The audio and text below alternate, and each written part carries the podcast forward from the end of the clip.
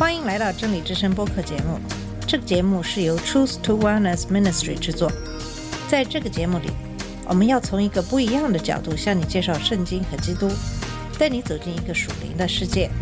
我们的节目在每个星期二、四、六更新，欢迎你的收听和关注。all the colors are the rainbow. 你好，我是马军。在上一期节目里，给大家介绍的是宗教改革前期的一个改革先驱——英国的威克里夫。今天给大家介绍捷克的胡斯。威克里夫发起的这场运动在英格兰继续受到种种限制，在波西米亚却获得了发展机会。波西米亚即是现在的捷克。一三八三年，波西米亚的安妮在和英格兰国王理查德二世联姻。这两个民族也连在一起，所以这两个国家的学生往返于牛津和布拉格之间。威克里夫的反抗在波西米亚取得了更大的成功，因为他加入了由约翰·胡斯领导的一个强大的民族党。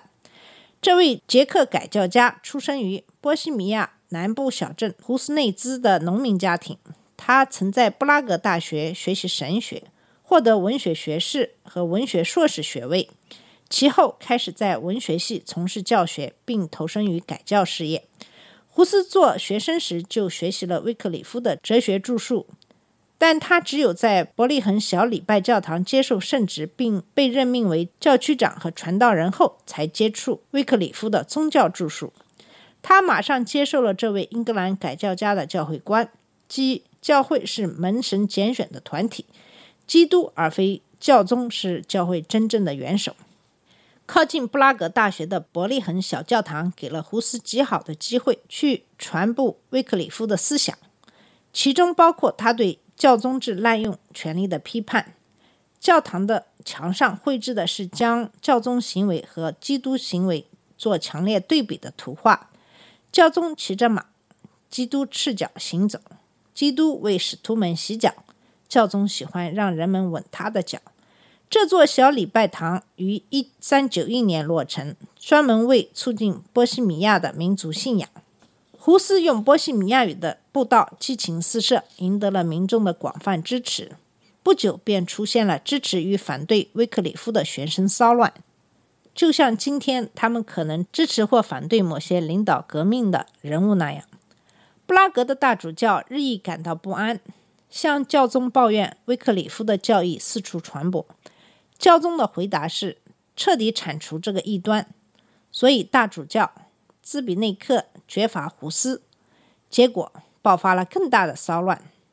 当胡斯公开抨击教宗出售赎罪券用于支持其向那不勒斯发动战争时，事情越发不可收拾。这场行动使胡斯失去了国王文塞斯拉斯的支持。当布拉格因为胡斯被教宗停止圣事时，这位改革家逃到波西米亚南部。这期间，胡斯深入研究威克里夫的思想，写下了他的主要著作《论教会》。康斯坦兹公会议正在临近，胡斯服从了皇帝西吉斯蒙德的督促，同意出席公会议。他希望向参加会议的权威们陈述自己的观点，但是他一到达就发现自己成了宗教裁判所的牺牲品。宗教裁判所的规则很简单：如果有足够的证人证明被告有罪，那么他就必须忏悔并抛弃错误，否则就被烧死。忏悔得到是终身监禁，而非火刑柱。依据这个规则，由这次公会议任命的法官陪审团相信反对胡斯的证人，将他定为异端，而这些异端思想实际上胡斯从未教导过。我们最近经常讲到宗教裁判所。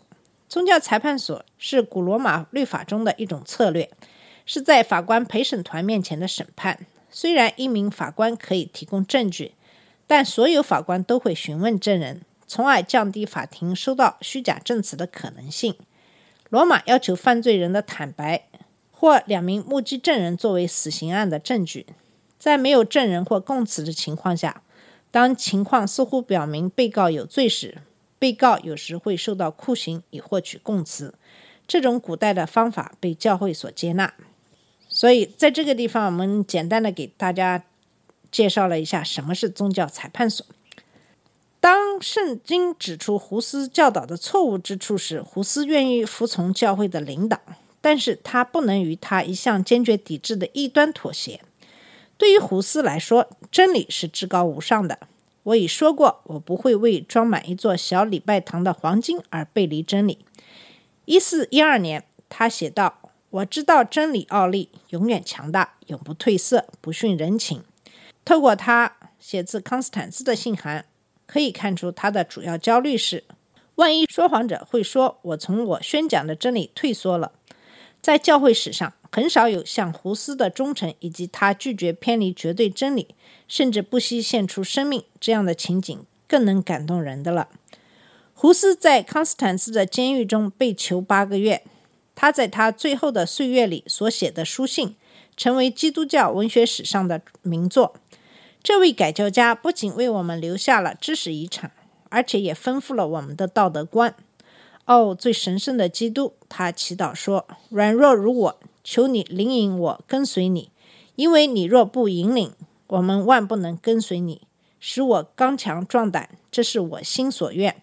如果肉体软弱，求你恩典领导我们，引领我们，与我们同在。因为如果没有你，我们根本不能为了你的名面对残酷的死亡。求你赐给我一颗无畏的心，赐给我纯正的信。”坚定的望与完美的爱，这样我就能为你的名忍耐而喜悦的交出自己的生命。阿门。最终，一四一五年七月六日，对他施火刑的日子来临了。在走向刑场的路上，他经过一处墓地，看见焚烧他的著作的火焰。他笑了，劝告旁观者不要相信有关他的谎言。他到达刑场。即人们熟知的魔鬼之地，便跪下祷告。在最后的时刻，帝国的执行官问他是否愿意放弃他的观点，挽回自己的生命。胡斯说：“神是我的证人，指控我的证据是虚假的。我的所有思想、所有讲道，只有一个目的，即竭尽所能救人脱离罪恶。我在福音的真理中写作、教导和传扬。今天，我将高兴地去赴死。”波西米亚的反抗者拒绝同胡斯一起赴死，他们发展成为温和派和激进派。温和派被称为“丙酒统领派”，该术语源自拉丁文，意为“两个”，因为其基本主张号召在领受圣餐时，饼和杯两个可以统领。波西米亚的塔波尔城是激进派的主要据点，因此激进派又称为塔波尔派。胡斯的这些追随者与罗马教会和德意志帝国抗争着，直到战争减少了他们的人数，降低了他们的影响力。尽管教宗制最终成功的压制了波西米亚一端，但是一家独立的教会存活下来，即弟兄联盟。它扎根于干渴的土地里，一直到路德的出现。罗马教会如果从内部进行宗教改革，这在十四纪和十五世纪还是大有机遇的，但是直至十五世纪末，随着帕多瓦的马尔西利奥梦想的破灭，教会的改教领袖遭遇挫折与打击，威克里夫和胡斯的反抗被镇压。这一时期的价值在于，他证明从内部改革教宗的教会根本不可能。审判的时刻已经来临，弟兄联盟是这个事实。以及即将来临的应许的见证人。好了，我们今天的节目就到这里。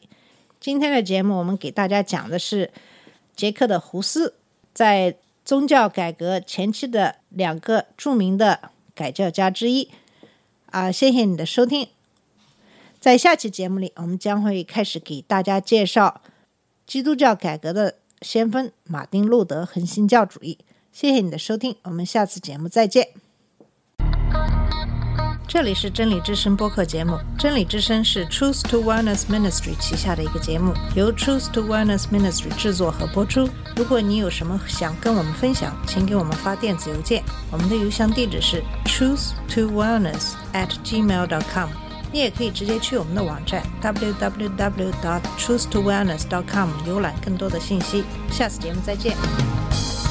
All colors of the rain.